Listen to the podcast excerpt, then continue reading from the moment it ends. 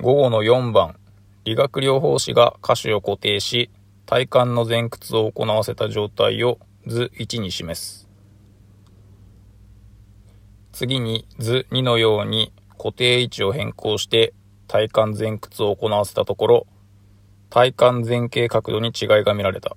この違いが生じた原因として、最も筋力低下が疑われる筋はどれか。1、腹直筋。2、腸腰筋。3、大腿四頭筋。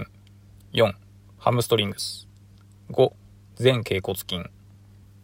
えー、図1では、下体の下肢の末梢を固定してなかなか上がらない。で、図2は、えー、大体を固定すると、図1よりも、えー、体幹の屈曲ができたっていうような絵ですね。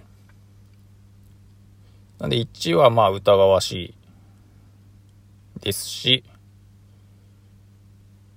えー、2番もまああるかなと思います。で、大体賞金もあるかなとは思うんですけども。で、あとハムストリングス全脛骨筋は、まあこれはまあ違うだろうと思います。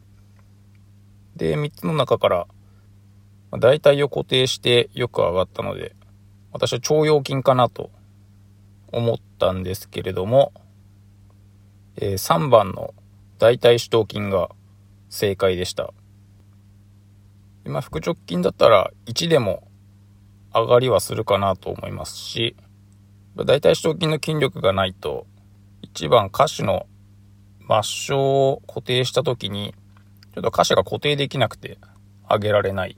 だから大腿四頭筋なのかなと思います。ちょっと解説になってるかわからないですけども。今回は以上です。